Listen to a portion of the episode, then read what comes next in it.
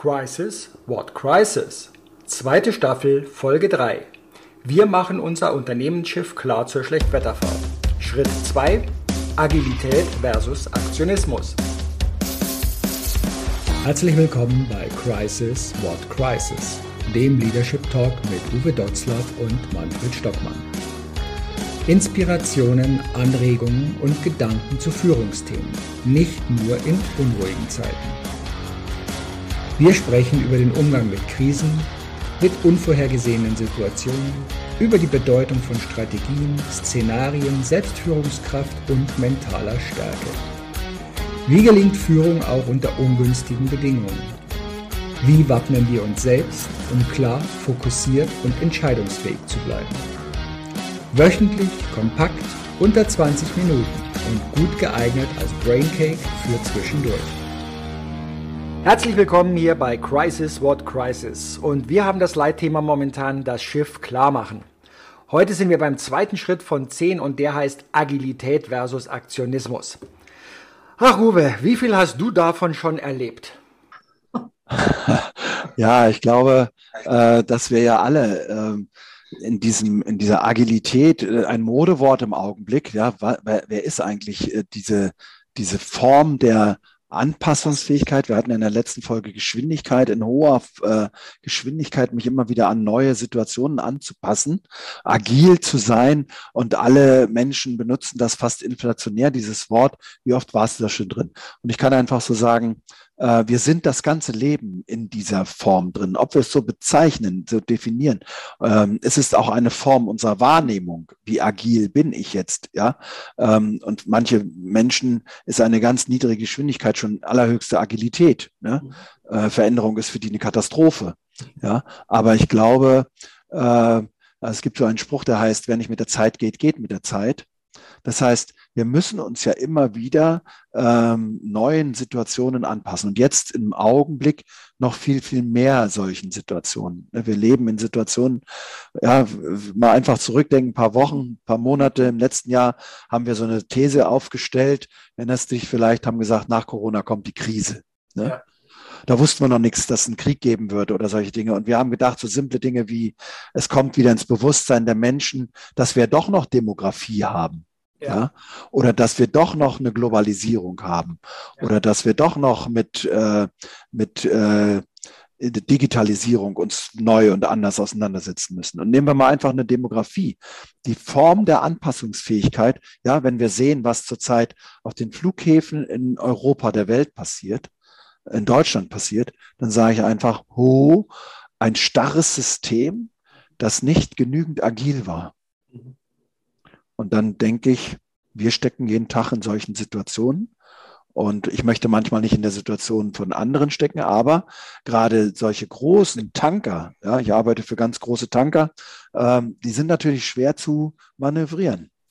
Und die Lufthansa war vielleicht nicht agil genug während der Krise, indem sie sich vorbereitet hat auf das, was danach kommt, nach Corona.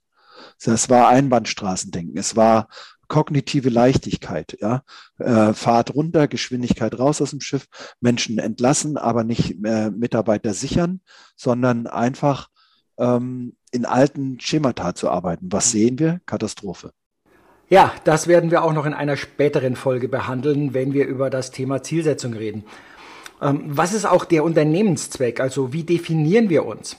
Um da schon mal einen Cliffhanger vorwegzubringen, die amerikanische Eisenbahn damals, die hatte so eine Zielsetzung, dass sie eben auf der Schiene Leute transportieren äh, wollte. Und wenn sie sich dieses auf der Schiene verkniffen hätte, sondern ihren Zweck in, sie bringen die Leute zusammen von A nach B oder so, dann wären sie wahrscheinlich eines der ersten Unternehmen damals gewesen, das schon im Flugverkehr eingestiegen wäre und nicht von dem dann abgehängt wurde. Und so hatte jetzt auch mal einer gesagt, vielleicht hätte sich auch die Lufthansa ihr Leitmotiv nicht im Fliegen alleine äh, definieren oder sehen sollen, sondern eben im Leute zusammenbringen. Weil dann wären sie vielleicht auf mobile Plattformen und auf andere Teile mit ausgewichen, hätten die dazugenommen und hätten hier hybride Werke mal ganz anders zusammengeführt. Aber ja, es ist natürlich schwierig, auch für uns als Menschen und sich immer wieder neu zu definieren. Also von daher möchte ich jetzt schon mal ein bisschen den Klugscheißer-Modus einführen. Ja, also äh, mal einen Blick auf Theorien, Systemtheorien und so weiter zu werfen. Denn was mir auffällt, gerade wenn ich so mit den mittelständischen Unternehmen arbeite, die sich an dieses Thema agil so ranwagen und von verschiedenen Seiten und Teilen, die sie da haben, dass wir häufig auf ein Verständnisproblem stoßen. Und zwar aufgrund des Wortes. Weil agil, das wir im deutschen Sprachgebrauch verwenden, ist im Englischen das Wort agile. Und da hat's hinten noch ein E am Wort dran. Das, was aber immer wieder so diskutiert wird unter agiles Unternehmen, da geht's im Endeffekt auf ein systemtheoretisches Modell zurück. Ja, das ist bereits schon in den 50er Jahren entwickelt worden, und zwar von dem Soziologen Talcott Parsons. Und der wollte damit so ein, die systemischen Grundfunktionen einfach beschreiben, dass jedes System für seine Grunderhaltung erfüllen muss. Und äh, die vier Buchstaben von Agil, also A-G-I-L, das ist ja ein Akronym. Und das steht einmal für Adaption, also die Anpassung, für Goal Attainment, die Zieldefinition und Verfolgung, für die Integration und äh, Latency für Strukturen aufrechterhalten. Und damit beschrieb er ja ein Zusammenwirken der vier Bausteine Verhaltenssystem, persönliches System, soziales System und kulturelles System. Interessant ist dabei, dass dieses Modell in der Soziologie allerdings kaum noch gelehrt, geschweige denn angewandt wird. Das, das hat sich einfach als schematisch, äh, viel zu schematisch herausgestellt. Und auf einmal wird es dann fürs Management als abstrakte Werteformel für eine erfolgreiche Unternehmensführung wiederentdeckt. Also diese vier Bausteine, die hat er genommen und hat eben gesagt, okay, was brauche ich, damit was wie funktioniert und damit diese Teile wirklich zusammenpassen. Und damit die Bedürfnisse stimmen, damit die Motive stimmen, damit auch die sozialen Rollen stimmen und ähm, damit auch die Wertvorstellungen zusammengebracht werden. Und das ist im Endeffekt für mich immer wieder eines der großen Missverständnisse dabei.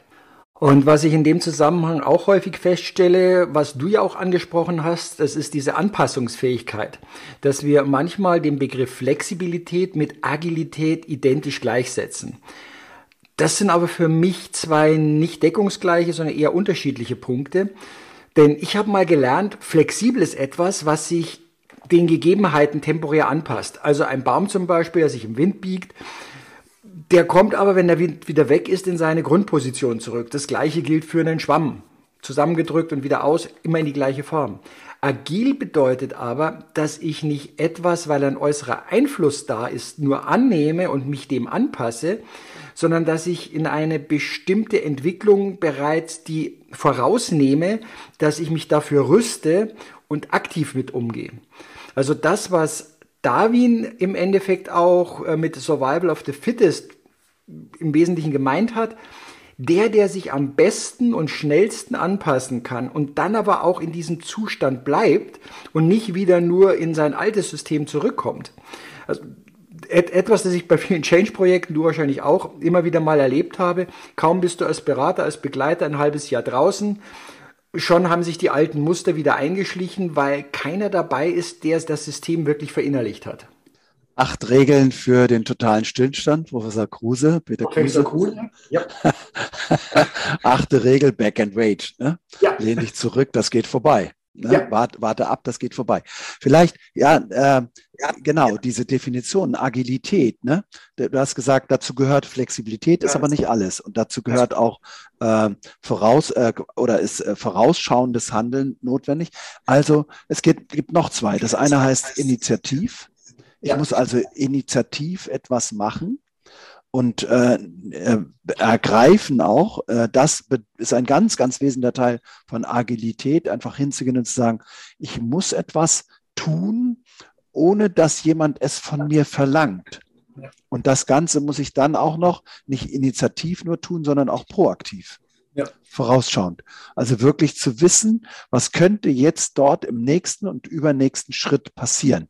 Wenn man das sieht, ähm, jetzt bei der Fußball-Europameisterschaft, ja, das zweite Spiel der deutschen Frauennationalmannschaft. Dort war ganz klar die Taktik gegen einen ungeheuer gut spielenden Gegner, fand ich jedenfalls, äh, vorausschauend, äh, womit kann ich sie überraschen? Und was haben die Mädels gemacht? Hohes Pressing in den ersten 20 Minuten. Das hat die Spanierinnen an, an die Grenzen gebracht. Die haben tollen Fußball gespielt, aber sie waren nicht darauf eingerichtet, das, was sich die, die deutsche Fußballnationalmannschaft und das Team sich ausgedacht haben, proaktiv, ausge, initiativ ausgedacht haben, wie kann ich ähm, den Spielfluss der Spanierinnen durchbrechen. Und das ist so etwas, wo ich, wo ich immer begeistert bin, dass die Theorie auch stimmt, ja. Also ich habe mal einen alten Professor gehabt, der hat Trim und Stabilität gelesen und der hat dann oft äh, eine Kapazität, der für, äh, für die UNO gearbeitet hat und für viele Organisationen gearbeitet hat, weltweit. Und der stand dann immer vorne an seiner damals noch Tafel und hat so in sich reingekichert und gesagt, sehen Sie, meine Herren, dieses Schiff musste untergehen. Dieses Schiff musste untergehen, weil sonst hätten wir die Theorie neu schreiben müssen. Und das freut mich immer so, wenn man all diese Begriffe, die wir jetzt benutzen, ne, oder auch wenn man dann sieht, hey, ob du diese Begriffe kannst dafür, das ist völlig egal.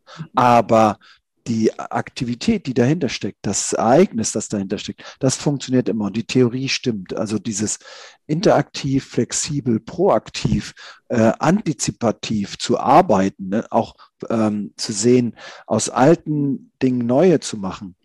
Ähm, das ist in der Literatur unendlich oft beschrieben. Jetzt muss ich es nur aber auch wirklich mal tun. Es nützt ja nichts, wenn ich diese vier Punkte auswendig lerne und sage, wow, wir sind ein agiles System ja. sondern ich muss es jetzt auch in jedem Punkt machen. Wo haben wir Initiative nötig? Was können wir tun? Wer kann es tun? Wann wollen wir es tun? Womit wollen wir es tun? Also die 7W-Fragen. Genau das Gleiche, wenn du sagst, Flexibilität ist nur ein kleiner Teil davon. Ne? Aber wie definieren wir bei uns die Flexibilität? Ne? Wann setze ich dieses Element ein, wenn ich dem Wind ausweichen muss? Was muss ich? Ich strebe trotzdem meinem Ziel entgegen, nämlich gern Sonne zu wachsen meinen Auftrag zu erfüllen. Also solche Geschichten, das finde ich einfach schön. Ich brauche keine Fachbegriffe. Ich muss nur einfach das Leben beobachten und dann gucken, funktioniert es oder funktioniert es nicht.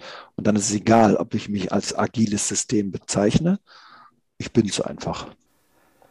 Hm, wir hatten ja auch bei Geschwindigkeit rausnehmen in der Episode schon mal angesprochen, was hat denn das jetzt bitte auch mit Innehalten zu tun? Also Aktionismus und agil. Ich habe häufig, also auf dem Thema Geschwindigkeit, das hat ja auch manchmal damit zu tun, vielen wird vieles zu schnell. Und was sie oft dabei gar nicht mehr so auf dem Radar haben, ist, wie viel Ballast sie mit sich herumschleppen. Also ist auch dieses Thema des Entschlackens dabei. Und wo ich den Unterschied auch mache, bist du beschäftigt oder bist du produktiv? Und wenn ich in die Unternehmen so reinschaue, dann sind die, naja, sagen wir mal, 90 Prozent beschäftigt, aber nur zu einem ganz geringen Prozentsatz wirklich produktiv. Weil wenn mir Führungskräfte zum Beispiel sagen, ja, aber ich muss ja erstmal noch meine 120 oder 200 E-Mails bearbeiten, dann bin ich schon so frei und sage falsche Prioritäten. Denn wenn ein System darauf ausgelegt ist, dass Führungskräfte so viel ihre Kommunikation über E-Mails bestimmen, dann passt irgendwas in dem Kommunikationssystem nicht. Dann stimmen verschiedene Grundbestandteile nicht, denn die sind dann wirklich nur noch im Reagieren, im Aktionismus, im Tun, im Beschäftigtsein, im Hinterherhecheln. Und die haben sich aber wirklich von dem verabschiedet, was wirklich Produktivität, Kreativität und Entwicklung bedeutet. Aber das kann auch durchaus eine, eine Form von Flucht sein. Jetzt entscheidet sich nämlich in dieser Situation, ne, in einer schwierigen Situation, in der ich jetzt nicht mehr weiß, was ich tun kann oder soll oder muss oder was zielführend, sinnhaft und zielführend ist, logisch ist, äh, dann fliehe ich in so einen Aktionismus. Und dann bin ich plötzlich, ich mache doch ganz viel und ich habe doch alles gemacht. Guck mal, und das, ja, und das unterscheidet eine Führungskraft von einem Manager. Ah, ich bin da jetzt noch mal gar nicht so sehr in diesem Bashing drin, Führungskraft, Manager. Äh, was mir auffällt, womit ich ja auch viel arbeite, das sind die Metaprogramme, die aus dem NLP kommen. Und äh, womit, wo bist du denn drauf fokussiert? Und das kann, ja, das ist meistens sehr kontextbezogen. Kenne ich auch an mir selbst. Und ich weiß, ein Unternehmer, mit dem ich dort gearbeitet habe, Also wir haben mit dem Unternehmen gearbeitet, wir haben mit den Teams gearbeitet und ähm, da ging es dann auf einmal darum, er sagte mir auch, ja, wissen Sie, ich weiß ganz genau, ich komme jetzt nach Hause und ich möchte jetzt wirklich noch an ein paar Themen die abarbeiten, möglichst schnell, halbe Stunde. Die nehme ich mir jetzt einfach mit nach Hause. Dann, gerade im Sommer, komme ich heim, schaue raus in den Garten und sage mir, boah, der Rasen, der müsste jetzt aber erst noch gemäht werden. Und bis ich schaue, zack, bin ich schon draußen und ja, was haben wir rausgearbeitet in seinem Modell? Er ist halt einer, der mit Details überhaupt nicht viel am Hut hat. Aber das, was er sich mit nach Hause nimmt, das sind so Geschichten, wo er sich eben nochmal Details anschauen muss. Oder vielleicht auch gar nicht, aber ihm fehlt halt gerade irgendwo momentan derjenige, an den er es abgeben könnte. Also, was macht er? Nimmt es mit nach Hause, ist aber nicht eben detailorientiert, sondern so der, der eher das Globale, die großen Zusammenhänge und die Themen sieht. Aber beim Rasenmähen, wenn er rausgeht, da hat er sofort das Erfolgserlebnis. Zwipp, alles abgemäht, ich sehe sofort, was ist da passiert. Und ja, er ist halt voll im Beschäftigtsein drin. Das sind aber dann so viele Teile und das merke ich auch immer wieder beim Arbeiten mit Menschen, mit den Teams, mit den Führungskräften, ob das jetzt ein Manager oder eine Führungskraft ist. Jeder hat da so seine Punkte und seine Verhaltensmuster. Und ich habe auch die, und ich freue mich da auch immer wieder, wenn mich jemand darauf äh, hinweist, was so an mir denn gerade klemmt und was ich jetzt gerade mit mir anstelle und mache. Ja, zahlt manchmal nicht unbedingt aufs Ziel ein, aber in dem Moment fühle ich mich gerade gut, weil ich ja was tue. Ja, kein Widerspruch, überhaupt gar keiner. Ne? Und auch diese Unterscheidung zwischen ne, dem, was ich als Manager oder als Führungskraft mache, ähm, das geht uns ja allen auch immer so, dass wir sagen, ähm, die Chinesen haben ein Sprichwort, wenn du es eilig hast, mache einen Umweg. Mhm. Nun kann es ja durchaus sein, dass dein Rasen der kleine Umweg war. Was machst du? Was machen wir? Wir haben früher, hieß das bei uns, wir lassen uns den Wind durchs Hirn blasen. Dort hatten wir ein Büro direkt an, am Ostseestrand. Und wenn die Situation ganz, ganz kritisch war oder ganz schwierig war oder sehr komplex war oder auch widersprüchlich war, dann habe ich mit meinem Chef einen ganz langen, manchmal bei sehr starkem Wind, Spaziergang am Strand gemacht. Und haben dort äh, darüber gesprochen, manchmal auch gar nicht gesprochen, nur darüber nachgedacht. Und während des Rasenmähens äh, guckst du ja nicht auf den Rasenmäher und guckst, ob der alle drei Millimeter säbelt, sondern du denkst ja. Ja, so wie bei manchen Leuten beim Joggen oder beim Schwimmen oder beim Radfahren kommen denen plötzlich die besten Gedanken. Warum? Weil sie etwas machen, was wir schon in einer vorderen Folge schon mal besprochen haben. Sie atmen durch. Sie stehen auf. Sie gehen in eine andere Situation. Sie schaffen sich ein kleines Erfolgserlebnis. Wenn dann die Frau nach Hause kommt und sagt, Schatz, du hast ja schon die Wiese gemäht, ja, dann äh, all diese Dinge, ja, das kann durchaus zum Erfolg führen. Ja, und es ist auch gut so, ne, mal sich aufzustellen und sich zu bewegen, etwas anderes zu machen, durchzuatmen, etwas zu tun dafür. Und das kann die Wiese sein. Das können auch viele andere Dinge sein. Überhaupt kein Widerspruch. Da bin ich voll bei dir. Äh, wenn wir äh, in einem agilen System sind, heißt das nicht immer, jeder muss ununterbrochen 180 Puls haben und an seinem Arbeitsplatz ackern. Weil die Frage ist ja nicht, also wir stellen die Frage oft, was bezahlen wir eigentlich, Anwesenheit oder Leistung? Da ist nicht Aktivität, ist nicht die Frage, sondern das Ergebnis, die Leistung. Und das ist so das, wenn wir das hinbekommen, dass wir sagen, hey, wir bezahlen nur Leistung. Weil wenn ich bezahlen übertrage und nicht mit Money denke, weil in Money denken wir nicht, Money passiert uns, ja, ähm, dann, dann werde ich nicht permanent über den den, das Ergebnis nachdenken, monetär. Das Ergebnis wird mir passieren. Ja, wir werden da auch noch äh, später nochmal drauf kommen. Das hat ja auch was mit Loslassen zu tun. Also genau das, Gedanken mal loszulassen und sich nicht immer nur auf das Thema zu fokussieren. Darum haben wir ja auch die besten Ideen beim Duschen manchmal noch am frühen Morgen. Also ein wichtiger Bestandteil und da, dass wir da dranbleiben und wirklich schauen, auch Prioritäten zu setzen. Was ist wichtig? Was gehört denn da dazu?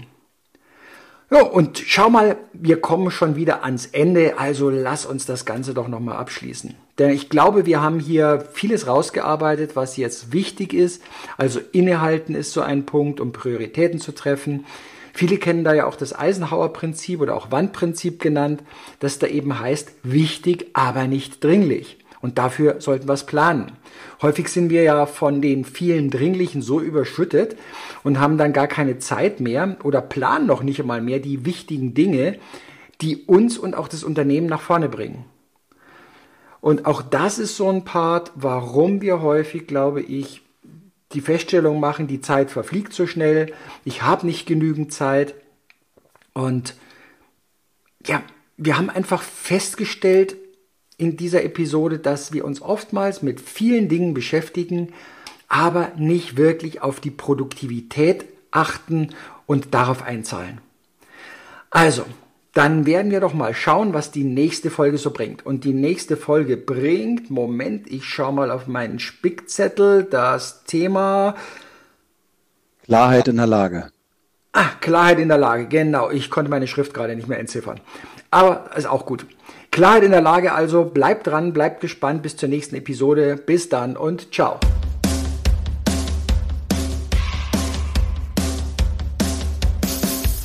Danke fürs Dabeisein.